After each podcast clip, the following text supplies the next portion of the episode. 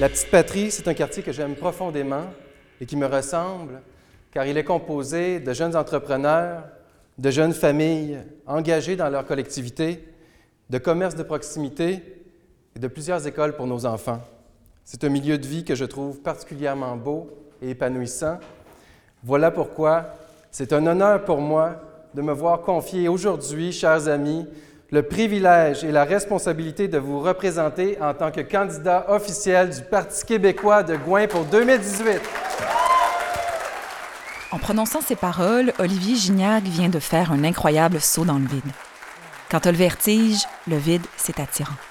Prêt, pas prêt, il va vivre son premier combat politique.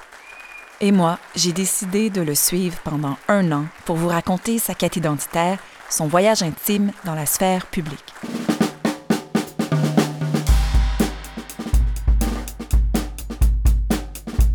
Premier combat, épisode 1. La bête sensible.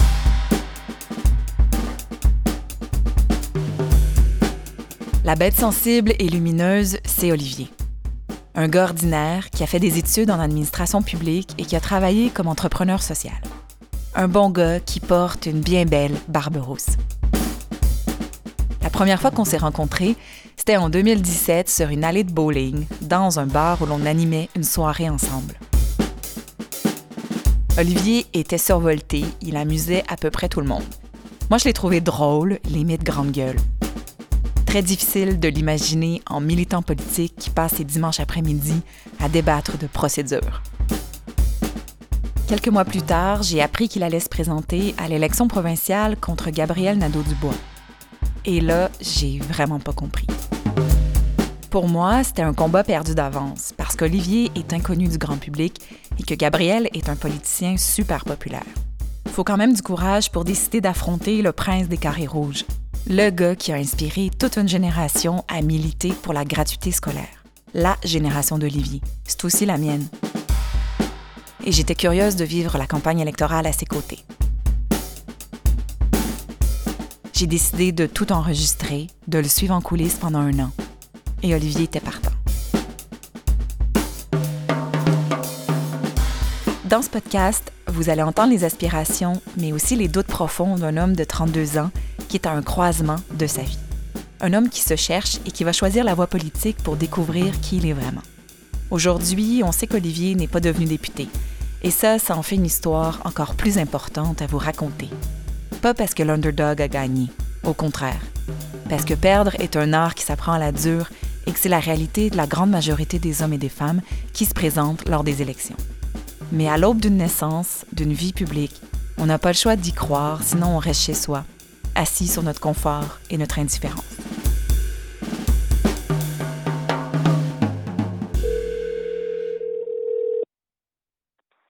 Bonjour Alexandra. Allô Olivier, comment ça va? Ça va bien, tu peux partir à l'enregistreuse. Ben c'est déjà parti. ah, ben écoute, on commence à, on commence à, avoir déjà des bonnes pratiques. Ça me fait plaisir de te parler. Est-ce que c'est un bon moment? Moi aussi. Oui, c'est un bon moment. Là, tu vois, j'étais euh, j'étais en train de me préparer euh, pour euh, plusieurs choses, en fait. Là, il y a deux grosses choses majeures qui s'en viennent là. et qui me stressent. J'ai eu du stress cette semaine. Là. Ouf. Euh, c'est-à-dire que je me promène dans la rue, puis euh, j'ai comme une petite, euh, une petite boule dans le ventre. c'est vrai. Puis là, tu, tu, te promènes dans ton quartier parce que tu habites dans Gouin, je pense?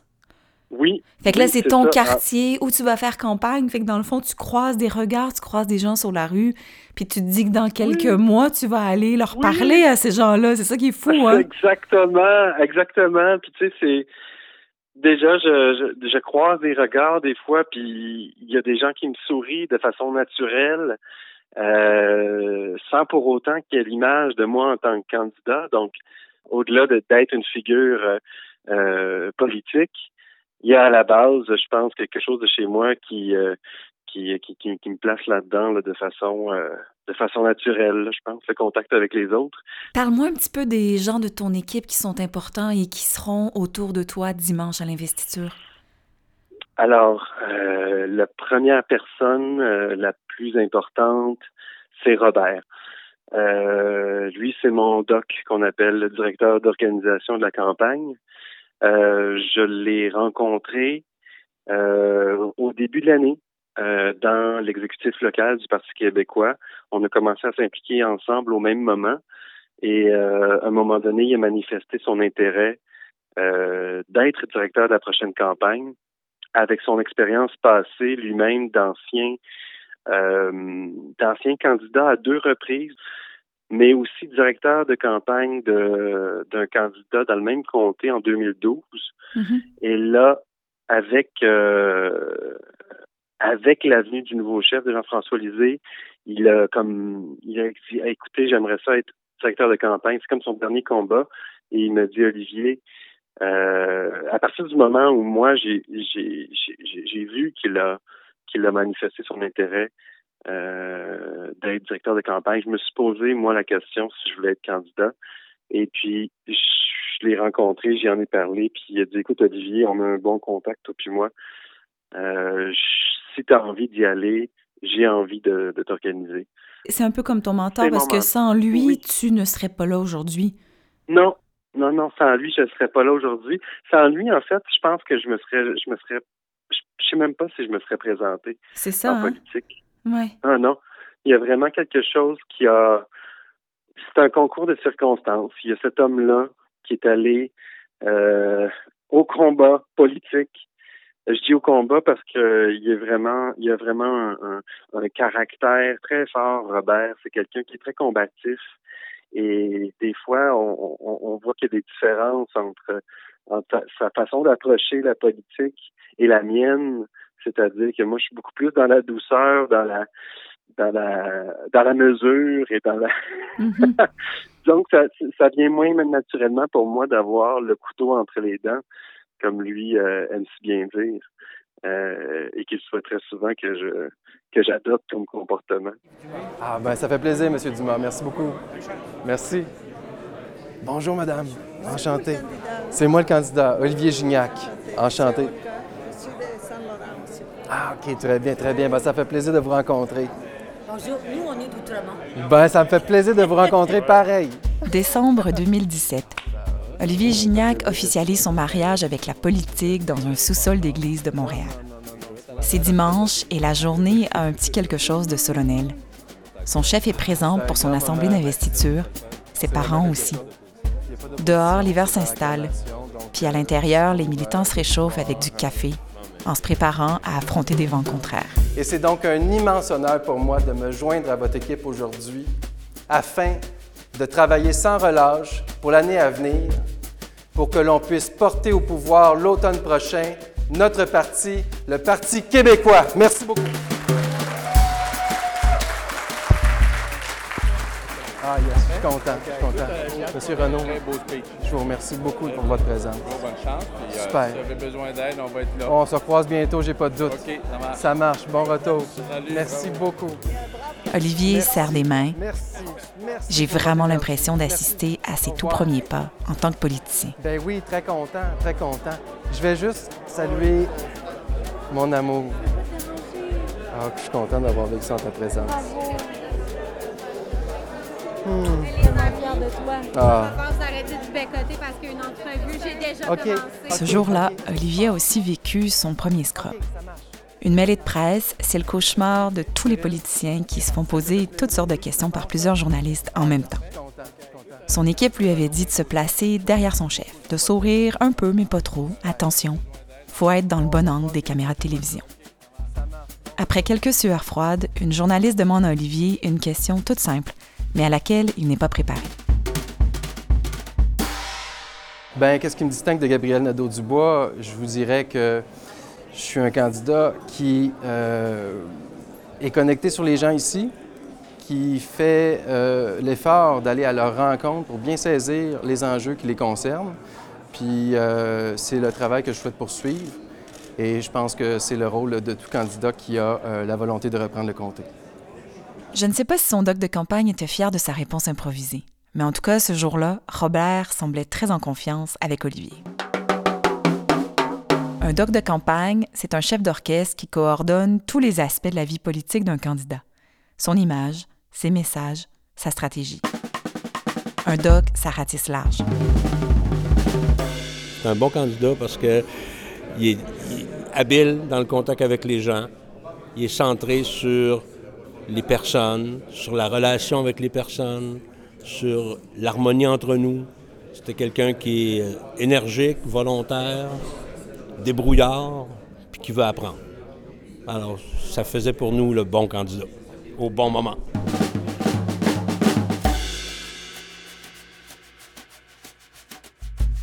Pendant tout son parcours, Olivier va être en mode apprentissage.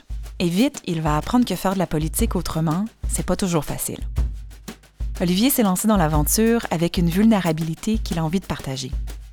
Le problème, c'est que ça cadre moyennement bien avec le style de son directeur de campagne, Robert. Rapidement, Olivier va donc vivre ses premiers grands questionnements identitaires de candidat. À l'hiver 2018, les choses commencent sérieusement à se corser entre les deux hommes je me rends compte que pour la suite des choses, il va falloir bâtir tout un, positionnement qui, je souhaite, soit cohérent avec qui je suis. Puis, ce que je remarque, c'est qu'il y a plein de forces en présence que j'ai encore de la misère à identifier, mais que je découvre, qui m'inviteraient à être quelqu'un que je suis pas. C'est-à-dire euh, quelqu'un qui va lancer de la boue pour lancer de la boue. Euh, et, et, et, je me fais refléter par d'autres que j'ai un style plus consensuel, plus euh, euh positif, plus axé sur, euh, je sais pas, le rassemblement. Puis, puis en même temps, il y a des militants qui, qui, qui veulent que je sois quasiment vindicatif. Tu sais. Et donc là, moi, moi, ça me mm-hmm, place dans un dans un dans un contexte je dois identifier en moi c'est quoi mes racines. Mon directeur, il incarne beaucoup le côté euh, couteau entre les dents, combattant, bagarreur. Et moi, je me reconnais pas beaucoup là-dedans à l'état actuel. Est-ce qu'avec ton doc de campagne, est-ce qu'avec Robert, tu sens une espèce de classe générationnelle un peu liée à cette approche? Oui, vraiment. Oui, c'est ça. Tu penses que c'est générationnel? Euh, je sais pas si c'est générationnel ou, je sais pas c'est quoi. Mais tu sais, hier soir, on avait une, réunion et, clairement, était émotif parce qu'il se rendait compte qu'autour de la table, ses idées peu plus combatives étaient critiquées euh, face à une perspective d'un Olivier Juniac qui euh, ferait une campagne plus positive, plus sur les trucs qui nous réunissent. On parle de ton adversaire, Gabriel Nadeau-Dubois. Dans le fond, toi, t'as pas envie de mener une campagne contre Gabriel, c'est ça? Eh ben, c'est exactement ça. J'ai pas envie de, de, de commencer à, à, essayer de trouver des failles en lui pour, euh, euh, je sais pas, exciter les passions des gens qui se détestent. Là, c'est pas ce que j'ai envie de faire. C'est pas ce que j'ai envie de faire. Puis c'est malheureusement que plusieurs, qu'au moins trois personnes m'ont dit que je devais faire. C'est-à-dire euh, euh, être, euh, c'est quasiment un combat. Mais moi, ce que j'ai envie, c'est d'exciter d'autres types de passions. J'ai envie de. J'ai envie que les gens votent pour moi, pour qui je suis, moi. Ce qui est certain, c'est qu'Olivier Gignac a décidé de mener sa campagne avec une certaine douceur. Quand il va monter sur le ring, ce sera avec un grand respect pour son adversaire. Mais cette position est parfois inconfortable en politique. Et à peine quelques semaines plus tard, il m'appelle pour m'annoncer sa rupture officielle avec Robert. Je pense que c'est comme la première fois dans tout mon parcours que je fais un choix aussi clair, puis évidemment qu'il y a un impact sur toute l'équipe. Là. Euh, et, je suis très content que, de l'avoir fait. ça s'est passé très rapidement, en fait. Euh, je l'ai appelé, puis il est venu avec sa voiture devant chez moi parce qu'il voulait pas euh, que j'aille le voir chez lui, puis il voulait pas, comme il se sentait malade, tout ça, mais j'ai insisté pour qu'on se voit. J'ai rentré dans sa voiture, puis il a dit qu'est-ce qu'il y a? J'ai dit, euh, écoute, faut qu'on mette un terme à notre, à notre lien de travail. Il dit, tu flushes ton doc. Je dis, oui. Il dit, as-tu quelqu'un d'autre?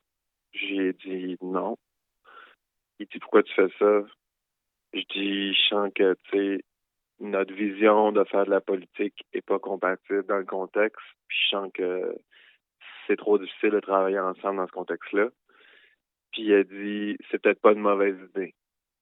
Puis là, après ça, on a parlé un petit peu de technicalité, mais là, ensuite, j'ai offert un espace pour, lui dire que, tu sais, j'étais reconnaissant de tout le parcours. Puis, il m'a arrêté tout de suite. Il m'a dit, écoute, c'est pas nécessaire. J'ai pas besoin de ça. Puis, j'ai fait OK. Puis, là, on s'est laissé comme ça. Puis, le lendemain, matin, il m'a appelé. Puis, il m'a dit, écoute, Olivier, tu t'as eu le courage de faire quelque chose dont j'aurais pas eu l'audace de faire, mais que je ressentais quand même. Fait que tu as le mérite de tout ça. Puis bon, il me dit euh, ta candidature euh, me motivait pas bien bien. fait que là, je suis comme bon, ok. Vous vous connaissiez pas bien, quoi? Vous avez appris à vous connaître en cours de route, puis ça a pas. C'est comme un couple, cette affaire-là. -là, c'est une rupture. Euh, c'est comme un couple, vous vous êtes rêvé autrement, mais finalement, vous vous êtes découvert, puis ça marchait pas, là. Honnêtement, il y a beaucoup de relations, il y a beaucoup de parallèles à faire avec une relation de couple, euh, d'un couple amoureux parce que. Et surtout la rupture dans la voiture, là, je vois la scène, là, quand même, c'est assez fort. C'est quelque chose, hein. Je m'appelle Alexandra Villot. Merci d'écouter Premier Combat, une série que j'ai réalisée et produite avec Magneto. Dans le prochain épisode, Olivier part à la conquête des électeurs et des électrices. Mais surtout, il doit trouver d'urgence un remplaçant à Robert pour ne pas partir seul au combat. Penses-tu être élu? Je pense que j'ai des chances pour vrai. Je pense que j'ai des chances pour vrai. Puis c'est ça qui me surprend, en fait.